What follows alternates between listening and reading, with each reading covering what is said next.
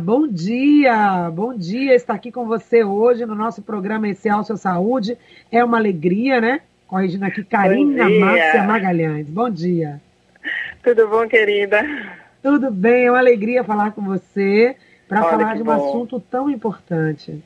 Com certeza, com certeza. E é uma alegria estar aqui, né? Poder falar um pouco sobre transtornos alimentares, a divulgar um pouco sobre a importância da gente ter atenção, é, até porque é um transtorno que tem uma prevalência alta aqui no Brasil, ah, uhum. principalmente transtornos relacionados à bulimia nervosa, compulsão alimentar.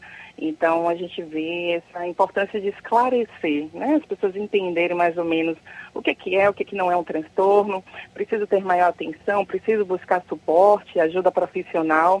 Então eu que agradeço essa oportunidade.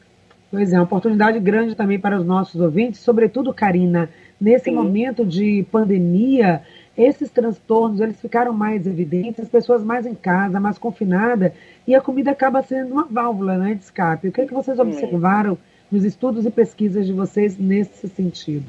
Isso mesmo.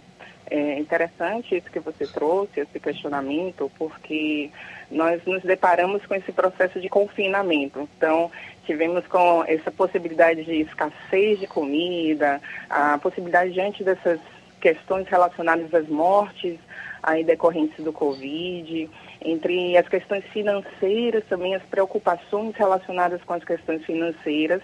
E nós observamos, até na nossa pesquisa, um aumento do, dos comportamentos de compulsão alimentar. Então, muitas vezes as pessoas elas acabam aí buscando na, no alimento uma forma de alívio, ah, uma forma de lidar com essas emoções negativas, como o medo, como o tédio, a tristeza. Então, a gente observou que muitas pessoas se preocuparam com esse fato. Não sei se vocês observaram, até nas mídias sociais, temos aquelas preocupações antes e depois da quarentena. Então, uhum. as pessoas brincaram, fizeram aqueles memes ali relacionando, olha, antes da quarentena eu cheguei com certo peso e depois da quarentena eu saí com peso bem mais acima do que eu estava. Uhum. Então, assim, a gente observou essa preocupação intensa mesmo da população com relação a essa, esse comer desordenado mesmo, essa alimentação transtornada. E, assim, a gente vê a importância mesmo dessa atenção às vezes, né, a pessoa já tem uma predisposição, e aí é uma coisa muito interessante, Paty, porque se a pessoa tem uma predisposição a desenvolver aquele transtorno, é, essas situações servem como gatilhos. E muitas Sim. vezes a busca de fazer comportamentos de restrição alimentar, como dietas, a tentar aí utilizar de alguma forma para emagrecer, como fazer uso de laxantes, diuréticos, remédios para emagrecimento. Isso pode ser também aí já um gatilho mesmo para que a pessoa possa desenvolver um transtorno alimentar. E assim, nós nos deparamos com esse processo de confinamento, com essas questões existenciais, as questões emocionais, e isso serviu como gatilho mesmo para o desenvolvimento de alguns comportamentos alimentares disfuncionais como eu falei, né, a própria compulsão alimentar e também a restrição alimentar. Então, muitas pessoas começaram a tentar restringir a alimentação como forma de lidar com esses, né, essas situações, ou porque ouviram, a gente teve muito esse noticiamento de que a obesidade era fator de risco para né, a mortalidade em Covid. Então, nós vimos muitas pessoas se engajando em uma série de comportamentos alimentares disfuncionais mesmo, e isso repercutindo depois sem falar da dificuldade de acessar aí serviços de saúde, especialmente serviços de saúde mental. Isso foi agravando mesmo nos relacionamentos, nas situações, nas vivências dessas pessoas. O que seria essa predisposição, Karina, que você falou, né? Quem são aquelas pessoas que estão aí no círculo do grupo de risco para transtornos alimentares. Eles acontecem em algum momento da vida, eles estão ligados a fatores genéticos, a fatores comportamentais, a fatores sociais, onde o indivíduo está, quais são seus hábitos, o que, que pode levar, né, quais seriam, digamos, as causas dos transtornos alimentares e também os gatilhos que podem potencializar o seu aparecimento. Perfeito, perfeito. A gente tem muitas dúvidas com relação a essa questão. Olha, será que eu tenho a probabilidade aí para desenvolver um transtorno alimentar? E é muito interessante porque ele é um transtorno multifatorial. Nós temos vários fatores que estão influenciando mesmo o desenvolvimento desse transtorno alimentar. É, uma coisa que eu sempre falo e que é muito importante, a gente entender, primeiro, o que, que é o comportamento alimentar, o que, que são os hábitos alimentares, as práticas, a gente entender mais ou menos como é que na nossa família, como é que na nossa cultura esse comportamento ele está ali ah, compreendido mesmo, certo? E a gente observa, por exemplo, pacientes que têm na família algum outro caso, por exemplo, de transtorno alimentar, a gente observa que tem uma tendência, uma predisposição maior a apresentar comportamentos também alimentares disfuncionais. Então, a genética pode ser um fator de influência. Ah, o ambiente também, então, mães que são extremamente preocupadas com o peso, com a forma corporal, a forma como elas conduzem ali a alimentação da criança, direcionam ali a verbalização para falar que ah, você está muito gordinha, você está muito acima do peso, é, e falam menos sobre o cuidado e atenção da alimentação em si, a gente observa também que é um fator de risco, é um fator que leva aí ao desenvolvimento desse, dessa doença, certo? Outra coisa também que a gente observa é a influência dos pares. Então, a gente sempre fala que um, a incidência, a prevalência da, dos transtornos alimentares começam no período da adolescência. Então, é nesse período que a gente está conhecendo novos amigos, né, ali sendo uma reorientação social, cada vez mais se aproximando lá dos, dos pares, né, da, da família, ou na escola, entre outros lugares, na, na comunidade. E, assim, a forma como se é falado sobre corpo, sobre os ideais, os padrões aí de beleza, isso vai sendo internalizado, principalmente pelas meninas, né? Então, a gente observa que tem uma prevalência maior de transtornos alimentares em meninas. E assim, essa exigência desse corpo perfeito, né, desse corpo magro, leva a essa insatisfação corporal e, consequentemente, aí essa adoção dessas práticas alimentares, desses comportamentos alimentares disfuncionais. Então, as mídias sociais, a forma como se é exposta, por exemplo, as informações, ali, a, a valorização desse corpo perfeito, de um corpo ali magro, ou um corpo ali bem definido, né? A barriga negativa, coisas assim que a gente observa nas postagens. Então, simplesmente a gente começa a observar que isso também influencia. Então, as mídias sociais, elas têm um impacto muito grande no desenvolvimento também do transtorno alimentar principalmente por causa dessa, desse aumento dessa insatisfação corporal. É, uhum. é, muito interessante porque a gente observa que as pessoas elas acabam se preocupando muito com o que seria alimentação saudável, né? Então, precisa ter uma alimentação saudável e também precisa ter esse corpo, né? Esse corpo magro, esse corpo ali é, esguio, esbelto. E elas muitas vezes se esquecem que, na verdade, não é só uma, uma alimentação, uma dieta ou uma atividade física que vai impactar no nosso corpo. Tem vários outros fatores, a estrutura do corpo, a genética, é, várias questões que estão influenciando nesse corpo e que muitas vezes não vai ter o resultado, por exemplo, que a gente observa em certas postagens. Então a gente observa que, principalmente os o, os artistas, né, os digital influencers, então eles têm lá as suas postagens, mas é muito diferente a gente começar a observar o que eles fizeram, qual é ali as, os comportamentos, ah, quais são as coisas que facilitam para esse emagrecimento e simplesmente quando a menina, né, ou a dona de casa, ou qualquer outra pessoa, ela se depara com essa postagem, ela acredita que se ela fizer a mesma coisa, ela vai ter o mesmo resultado, vai ter aquele corpo ali bonito, esbelto, bem definido. E isso aumenta o nível de insatisfação corporal mesmo, porque quando se tenta reter esses resultados, não se encontra. Então, isso leva cada vez mais a esse adoecimento. Muito interessante isso que você fala, né, na abordagem em relação aos adolescentes, porque de todas as transformações impostas ao adolescente, a do corpo, Sim. né, as corporais são as que mais implicam na sua expressão, no seu modo de se relacionar com o mundo.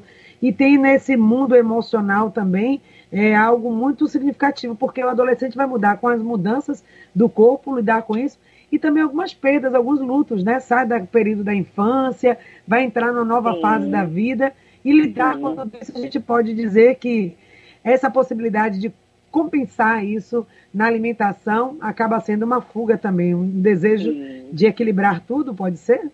Pode, pode sim. A gente observa que esse momento da puberdade para o início da adolescência é um momento de muitas transformações corporais. Então, Sim. como você falou, a gente começa a perder esses aspectos da vida infantil mesmo. Então, a perder esse, esse corpo infantil, a, a atenção infantil, as responsabilidades estão ali cada vez mais atribuídas. Olha, você agora já cresceu. Olha, agora você tem que ter responsabilidade. É, e essas novas exigências, se deparar com esse novo mundo, pode sim ter uma influência muito grande na vida do sujeito, né? No sentido dele, como muitas vezes, não querer e não aceitar esse novo corpo, né? Rejeitar esse novo corpo. A gente observa isso principalmente nos pacientes com anorexia nervosa. Então, você vê que é aquele emagrecimento. Então, se a gente for observar os sintomas de anorexia nervosa, nós vemos essa restrição alimentar ali excessiva, com uma perda de peso significativa mesmo, ah, acompanhada também de distorções dessa imagem corporal. Então, eu olho para o espelho, ah, eu vejo aquele corpo acima do que realmente está, ou seja, tem uma distorção dessa imagem corporal há uma insatisfação muito grande com esse corpo, é, que me leva ali cada vez mais a ter comportamentos ali de restrição alimentar, ah, de perda de peso mesmo, para que eu possa lidar com essas questões emocionais. E aí a gente vê a importância da família nesse processo, nessa dinâmica mesmo aí do sujeito. A importância de como esses relacionamentos eh, familiares, eles são relevantes e como para essas meninas, né, pra, principalmente na anorexia nervosa, esse, essa perda de peso, essa restrição alimentar, muitas vezes vai significar essa necessidade de controle né, das coisas que ela não está conseguindo controlar por si só. Então, o próprio transtorno ele serve como uma forma ali de eu simplesmente controlar situações que eu não venho conseguindo controlar com as mudanças e, os problemas que vêm ocorrendo na família. Então, é um transtorno alimentar que a gente observa muito essa relação também com os aspectos familiares. Então, é muito importante que a família ela esteja presente, sim, quando a gente está ali atuando, tratando o transtorno alimentar, anorexia nervosa. Então, a gente observa que esse, esse medo de lidar com esse novo, com as incertezas, a dificuldade de lidar com o controle, perder o controle, certo? A dificuldade de escolher, às vezes para paciente a gente vê essa dificuldade às vezes de escolher um alimento e outro, então ela precisa que tenha ainda a mãe ou o pai escolhendo, dizendo o que, é que ela vai comer.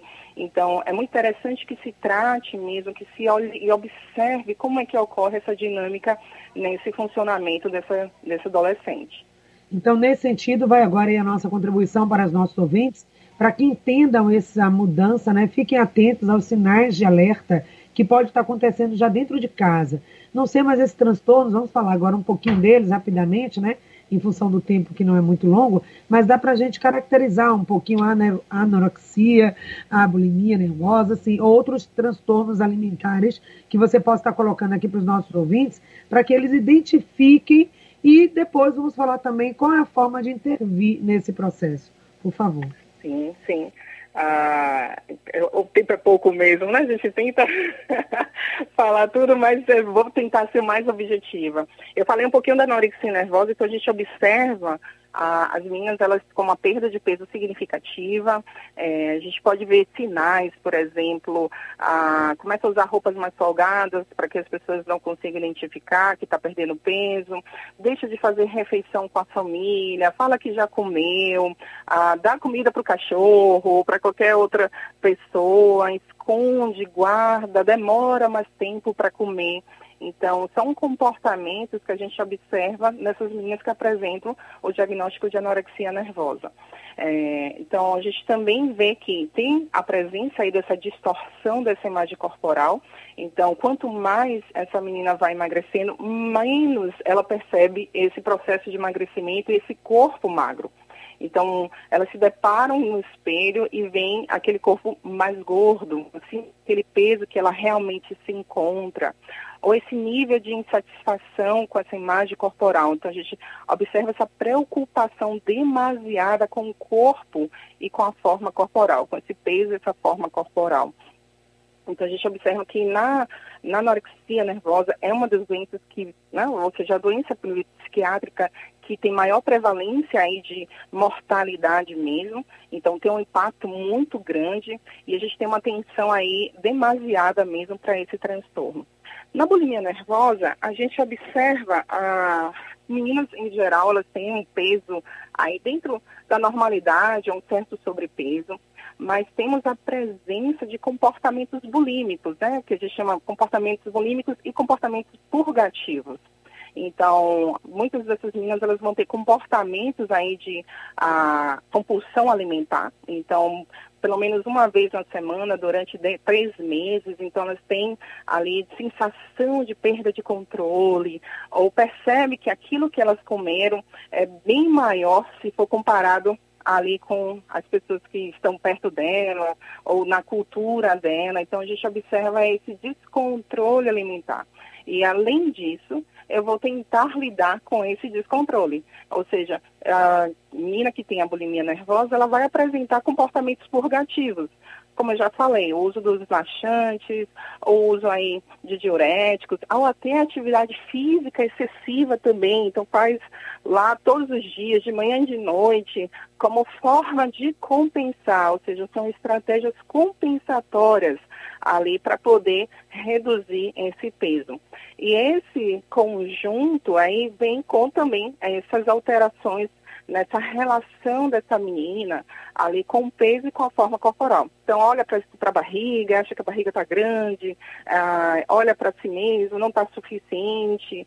É, e essa presença desses comportamentos aí bulímicos, ah, o, no caso, por exemplo, da compulsão alimentar, comportamentos ali purgativos, o vômito, ou o uso de laxantes, isso vai levando a um sofrimento significativo para essa menina. Outro transtorno também que a gente observa né, com maior prevalência que é o de compulsão alimentar, o transtorno de compulsão alimentar. Esse transtorno a gente observa esse, essa presença também de compulsão alimentar recorrente, né, essa perda dessa, dessa sensação de controle. A, a pessoa ela relata que às vezes ela se sente tão cheia que ela não consegue nem andar, nem, nem fazer as coisas direito depois. Ela percebe que ela ali comeu além, né? Ou seja, ela sabia que já estava satisfeita, mas ela comeu além do que ela poderia comer. Então a gente começa a ver que é um comportamento ali recorrente. Então, se a pessoa apresenta esse comportamento pelo menos uma vez na semana durante três meses, a gente já diagnostica como transtorno de compulsão alimentar. Nesse transtorno a gente não observa a presença de comportamentos purgativos, né? Aí, ou seja, essas estratégias compensatórias para reduzir o peso. Por isso que muitas vezes, muitas das meninas que têm transtorno de compulsão alimentar, elas estão ou no sobrepeso ou na obesidade. Então a gente tem essa atenção mesmo. Não necessariamente toda pessoa que tem obesidade tem transtorno de compulsão alimentar. A gente sempre diferencia isso. Porque tem gente que tem aquela mania de falar assim, ah, é gordinho porque é guloso, porque come demais. E a gente tira essa noção uhum. que as pessoas têm sobre obesidade e compulsão alimentar. São duas coisas muito diferentes. Mas, assim, é muito importante que a gente observe se de repente aquela menina que está acima daquele peso estabelecido lá ah, pelo, pelo índice né, de massa corpórea, simplesmente ela tem também essa presença desses controle, desses comportamentos aí ah, compulsivos mesmo. Então é importante que a gente tenha essa atenção. Identificar como isso prejudica a vida do sujeito, porque muitas vezes a gente ouve as meninas falando, os meninos, ah, eu gasto tempo pensando sobre comida. Eu penso nas formas, por exemplo, de perder peso, nas estratégias. Ah, eu faço de tudo para que as pessoas não percebam que eu estou desenvolvendo um transtorno alimentar ou que eu estou tendo esses sintomas. Então, isso traz um, um sofrimento significativo e tentativas ali de fazer com que as pessoas não reconheçam que essa pessoa está vivenciando o transtorno alimentar. Uhum. Outro transtorno que agora está sendo bem conhecido é o TARI, né? o transtorno alimentar restritivo evitativo, que a gente observa em crianças, ah, mas também temos adultos que vêm com esse transtorno. que são ali, na verdade, a gente observa uma recusa alimentar por uma série de questões. Pode ser por causa da textura do alimento, pode ser porque tem medo de, de alguma consequência negativa depois de comer aquele alimento. E isso vem trazendo impacto muito grande. Por exemplo, as crianças elas podem ter baixo peso, altura menor do que ali no geral da infância. Então, uma, precisa de uso de suplementação. Então, a gente observa aí uma série de crianças com muitas dificuldades nesse processo de alimentação, uma esquiva, uma recusa da alimentação por uma série de fatores, seja pela textura, pelo gosto, pelo cheiro, ou seja porque tem medo ali que pode de repente passar mal, vomitar, entre outros fatores. E isso traz uma série de repercussões negativas também para essa criança. E a gente observa aí que muitas vezes a criança ela vai ter que fazer uso de alguma suplementação, ou tem até que ser internada mesmo para poder ter ali a restauração né, bioquímica. Pois é, quantas coisas, né? E quanto, como é que nós podemos ajudar, né? Os pais, as pessoas que convivem né, com esses adolescentes, já que nós vimos aqui que há uma incidência muito grande, muito forte desses transtornos alimentares aparecer exatamente nessa fase da vida. Então, qual seria o comportamento assertivo e aquele que deve ser evitado no sentido de ajudar essas pessoas? Perfeito, Patrícia. Assim, é, é muito importante, né? A família, os amigos, a compreensão desse, dessa relação que o sujeito tem com esse alimento é muito relevante mesmo.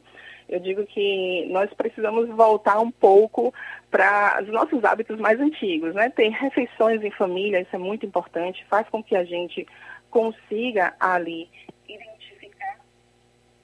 se o sujeito simplesmente ele está tendo alguma dificuldade com aquela, aquele alimento, ah, dar apoio, ouvir, observar, é, eu digo assim, reduzir um pouco dos tempos, do tempo de mídias sociais, interagir mais. Então, são, são possibilidades da gente ter mais atenção e maior acompanhamento. Eu, na, na clínica, sempre digo ah, para os pais dos meus pacientes adolescentes, eu falo assim, olha, adolescência é uma liberdade vigiada, né? A gente dá essa autonomia, dá essa liberdade, mas a gente acompanha também. Então a gente vai ali junto com eles é, e sabendo que é um momento que você tem maior predisposição para entrar em comportamentos de risco, é importante que haja orientação, é importante que haja o diálogo, é importante que haja esse, é, esse apoio mesmo. E quando os pais, né, principalmente os pais, eles perceberem que os seus filhos estão desenvolvendo algum tipo de transtorno, procurem acompanhamento. Ah, o transtorno alimentar é um transtorno que é tratado pelo psiquiatra, pelo nutricionista, pelo psicólogo, né? Então tem vários profissionais que conjuntamente dão apoio, dão suporte a esse transtorno alimentar, na tentativa mesmo de levar o sujeito a ele ter a remissão desses sintomas, a melhora e voltar a fazer coisas que ele deixou de fazer em função do transtorno ou conquistar objetivos que ele não conquistou porque estava ali preso dentro daquele transtorno psiquiátrico. Então, é muito importante que a gente também reconheça que também precisamos desse apoio aí especializado mesmo. Então, ir levar o médico, a conversar com o nutricionista. Nem toda nutricionista ela é especializada em transtorno alimentar.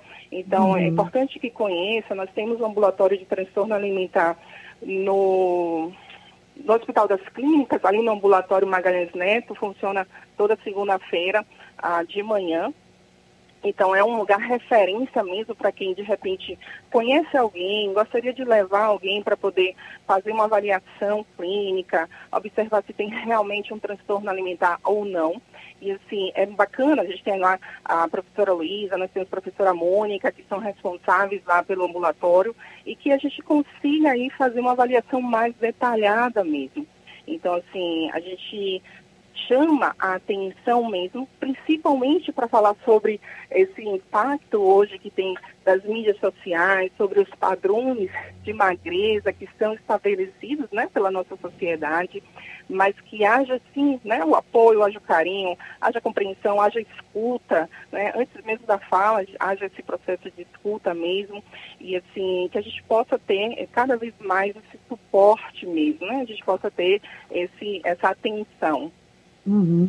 Para Karina, é claro que a gente não tem o mesmo suporte, né? As mesmas informações que vocês, profissionais da área, que estão estudando, lendo aí os teóricos, vendo os casos, discutindo, estão na academia aprofundando isso, estão também o tempo todo em contato com esse assunto. A gente não tem esse arcabouço de informações, mas a gente precisa ter também o um mínimo de informação, por isso agora, nas suas considerações finais, orientando mesmo esses pais do ponto de vista do que passar, né? Porque eu acredito também que seja fundamental no desenvolvimento dos hábitos alimentares dos filhos, o tipo de comida que oferecemos, os modelos de alimentação que estamos mostrando, o conceito que a gente tem trazido em relação a alimentar, porque é isso que a gente transmite. Transmite para essa criança, para esse adolescente, a forma como ele aprende sobre o que é comer, o que é se alimentar.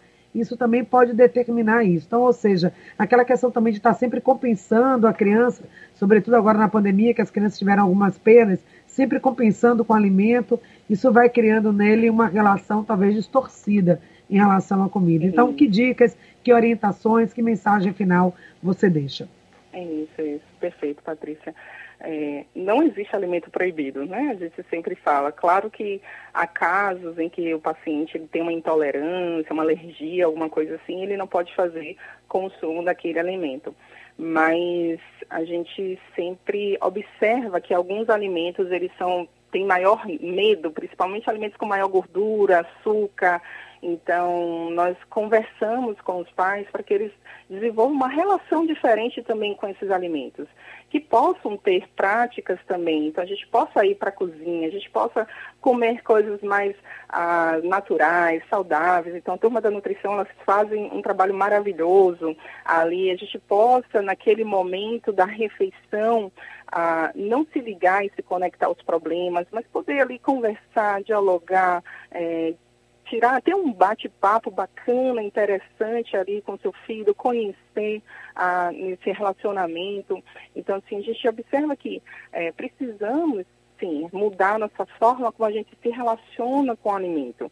Então, o alimento, ele não necessariamente, ele vai ser a fonte de, né, ali, prover questões emocionais, mas ele traz energia, ele traz nutrientes, né? Então, assim, a gente aprende culturas novas, a gente compreende as pessoas ah, também pelo alimento, nós nos relacionamos, jantamos, né? Então, eu digo que muitas vezes grandes decisões foram feitas ali em um jantar ou em um almoço, então, a gente compreender que essa relação com o corpo, olhar com né, o alimento de uma forma diferente, olhar esse corpo de forma diferente, então, não apenas achar que tem que fazer isso, ser muito exigente, muito ali categórico mesmo, obsessivo nessas práticas, mas ter uma flexibilidade mesmo. Então a gente aumentar aí a possibilidade do que ofertar, né, dentro de casa, a tentar variar essa alimentação, buscar assim uma alimentação